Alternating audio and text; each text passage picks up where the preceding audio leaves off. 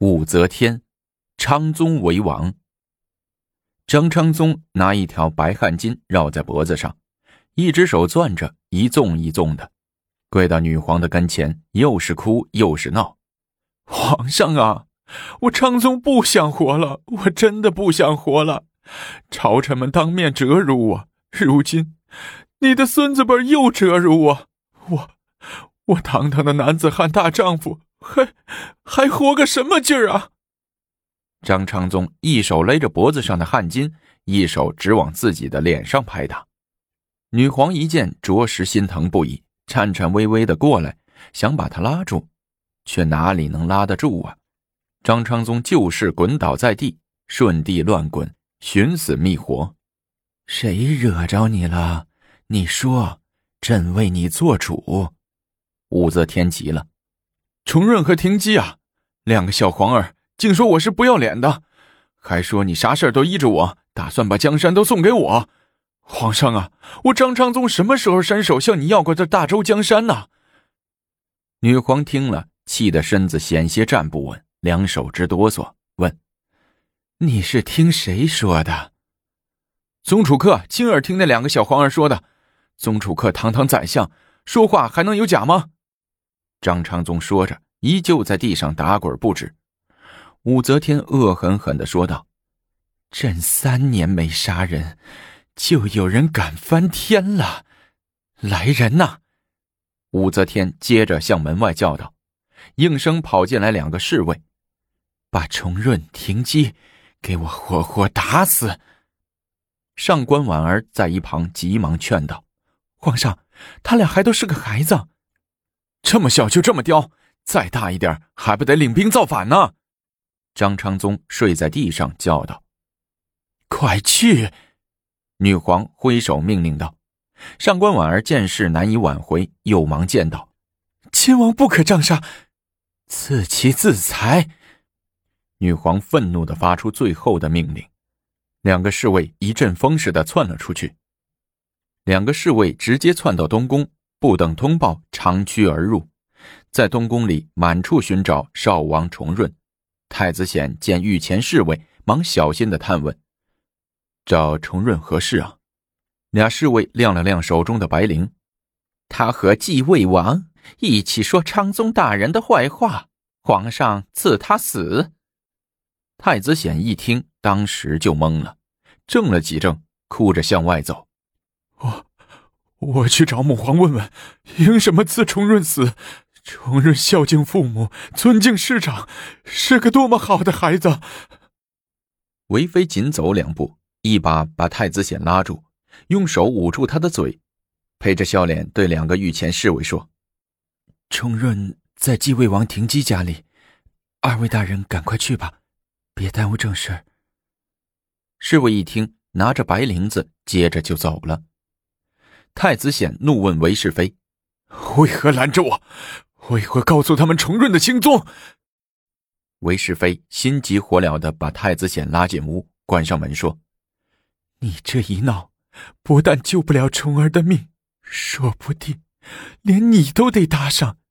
小不忍则乱大谋，忍一忍风平浪静，退一步海阔天空。”太子显颓然的坐在床上，又俯身趴在被子上，失声痛哭起来。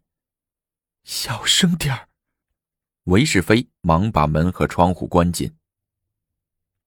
这一天，是长安元年，公元七百零一年九月壬申日，少王重润和继位王武廷基被迫令自杀。永泰郡主悲痛难抑，也随之悬梁自尽。少王重润丰神俊朗，早已孝友之名，死时年仅十九岁。祭死非其罪，大为当时所悼惜。廷基死后，复以承嗣次子廷义为继位王。女皇的确好几年没有杀人了，但这一次。竟不惜诛杀三位亲孙儿，极大的震惊了朝野，宗室弟子更是噤若寒蝉。连丧三个孩子的太子显受不了这样的打击，一下子病倒在床，成月不起。这一天，好歹有所好转，能下床走动。韦世妃说：“殿下在床上躺了整个月，张昌宗肯定对咱们有不好的看法。怎么，有病也不让有啊？你有病有的不是时候，在这个节骨眼上有病，张昌宗肯定认为你对他怀恨在心，肯定还在皇上跟前陷害咱。”韦氏妃分析着：“那怎么办？”太子显惊慌的问：“我已经想好了。”韦氏妃手点着朱唇，来回走了两步，说：“唯一的补救办法是殿下马上找相王旦、太平公主商议，由殿下牵头，你兄妹仨联名上表，请立昌宗为王。”什么？太子显跳起来：“他杀死了我儿子、女儿，还有女婿！”我还得请立他为王，我是混蛋还是咋的？你不想当皇上了？你不想有扬眉吐气的那天了？咱们这么多年的忍辱偷生，难道都白白废掉了？太子显脑子也陡然转了过来，也明白了韦世妃的一片心意，忙拍打着韦世妃说：“我听你的还不行吗？”韦世妃走过去。从书橱里拿出一个奏表，递给太子显。那表文我都请人写好了，你赶快签上名，再找蛋和太平签上名，明天早朝时当着朝臣的面呈给皇上。事不宜迟，太子显忙出门乘车找老弟和太平公主去了。第二天早朝，太子显果然上书向女皇请求道。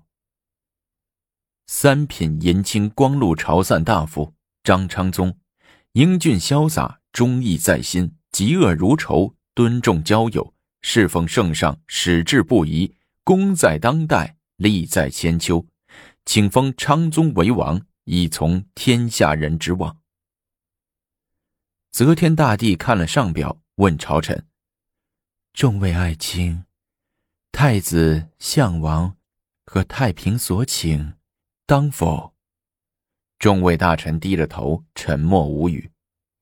见群臣不应，女皇也觉无聊，说：“立昌宗为王有些不妥，但既然提了，也不能寒了太子他们的心。这事儿到底如何是好呢？”见女皇一副愁眉苦脸的样子，杨再思拍马上前为君解忧。既然圣上认为封昌宗为王不妥，可循怀义就立，封昌宗为国公。女皇忙点点头。此办法最好，就依爱卿所请，封昌宗为叶国公。张昌宗听说朝堂上已封他为叶国公了，忙胡乱套上衣服，脸也不洗，就往朝堂上跑。此时刚刚散朝，张昌宗急忙拦住大家，当胸抱拳说。各位，谢了。今儿晚上我在天津桥南金府摆酒宴请大家，一是庆贺我荣升叶国公，二是庆贺我新宅落成。说着，张昌宗走到太子显的跟前，拍拍他的肩膀说：“呃，尤其是你啊，太子显，今晚上一定要去赏光。我昌宗封为叶国公，你小显功不可没呀。”太子显强颜欢笑，握住张昌宗的手说：“ 去。”去，我岂能不去？我还有许多贺礼要送给国公呢。哈哈 好好，多多益善，来者不拒。晚上见。张昌宗说着，一扭头先走了。这日早朝，鸾台侍郎同凤阁鸾台平章事韦安石拱手奏道：“连月以来，洛州政务及京城治安每况愈下。”李相兄兄深渊参告者不绝于缕，臣请选一为政清严之大臣，兼教洛州长史，以改京都工作的极端落后状态。则天大帝有些奇怪，说：“洛阳令不是义之的弟弟昌邑吗？听说他这个洛阳令干的不孬嘛？路不拾遗，夜不闭户。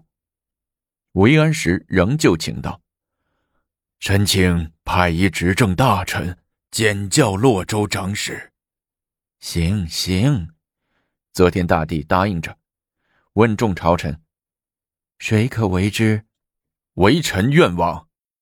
刚刚荣边回京的凤阁侍郎同凤阁鸾台平章事魏元忠跨出班列，慨然请道：“你去也行。”则天大帝说：“去了，好好的教教昌仪怎样做官他年纪轻，有些不对的事儿，可和颜悦色的提醒他。”魏元忠嘴里答应着：“臣记在心里了。”洛州长史府衙门在洛阳城东。下了朝，魏元忠即走马赴任。早上五更天早朝，散了朝，天也就大亮了。即魏中原赶到洛州长史府，太阳已经出了老高了。然长史府衙门前仍旧静悄悄的，一个来的人也没有。魏元忠大怒，命随从击鼓传音。咚咚咚，数声鼓响，长史衙门的大门才吱呀一声打开。一个差役探出头来，喝道：“谁在敲鼓啊？”即看清门口一群人及宰相魏元忠的旗号，这才慌了神，忙把大门打开，回身跑往后衙叫长史王天成去了。王天成正在后衙消消停停的吃早饭，一听说刚正清直的魏宰相来了，急忙把碗一推，边往身上套官服，边拔腿往前厅跑。见王天成来到，魏元忠指着空荡荡的大堂，严肃的问道：“怎么到现在连个来的人都没有？”王天成趴地上磕个头，站起来愁眉苦脸的说道：“哎呀，说他们都不听，三令五申叫他们按点来，却没有一个按点来的。”魏元忠看看墙上的漏表，说：“传我的命令，所有押参的官员一律在两刻钟之内赶到张师傅，来晚了的。”就地免官，杖责一百。是，部下匆忙跑了出去。魏元忠环视一下大堂，见大堂的长史公案后有两把金椅，挺奇怪的，问王长史：“你一个人能坐两把金椅？”王长史无可奈何的说：“啊，旁边一把是洛阳令张昌仪坐的，他仗着他的哥哥是张易之、张昌宗。”平日不把我这个长史放在眼里，每次牙餐他都是排他直入，不但不失礼，还得搬个锦椅给他坐。久而久之，这锦椅就成了他的专座了。升堂议事还得他说了为准。魏中原点点头，对王长史说：“朝廷已着本相检教洛州长史，这里没你的事了，你收拾一下，去吏部报道吧。”哎哎。王长史答应一声，出去了。魏元忠限时到堂的命令还真管事儿，一刻钟刚过，衙门口就热闹起来，骑马的、坐轿的，一个个急急慌慌的赶来衙参，规规矩矩的给新长史行过礼，各按班次分列于两旁。两刻钟不到，洛阳令张昌仪摇摇晃晃的走进大堂。一副隔夜酒没醒的样子，魏中原看了一眼墙上的漏表，心说：“好小子，算你走运，再晚到一会儿，我要你的小命。”哟，兄弟们早来了。张昌仪招手和两边的人打招呼，抬头一看，仿佛刚刚发现魏中原似的。“哎呦啊，哈哈，魏兄，啥时候来的？听说你……”简教洛州长史，欢迎啊，欢迎！啊！说着，张昌仪径直绕过公案，往锦椅上凑。站住！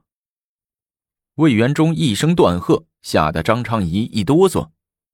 你姓甚名谁？本长史怎么不认识你？报上名来！魏元忠威严的说道：“啊，我呀！”张昌仪摇摇摆摆的走上来。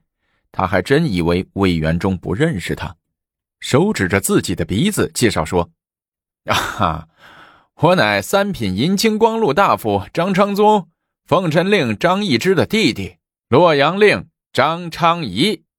魏元忠冷冷一笑：“哼，你既为洛阳令，为何见到上级长史不拜？没那习惯。”张昌仪抱着膀子，鼻孔朝天的说：“来人呐！”魏元忠叫道。四五个手拿五色棍的唐毅应声跑过来，把这个无礼的东西给我乱棍打出，让他改改习惯，懂懂规矩。遵令。唐毅们早就看不惯张昌仪狗仗人势、盛气凌人的样子，听闻命令，窜上去照着张昌仪举棍就打。本集播送完毕，我们下集精彩继续。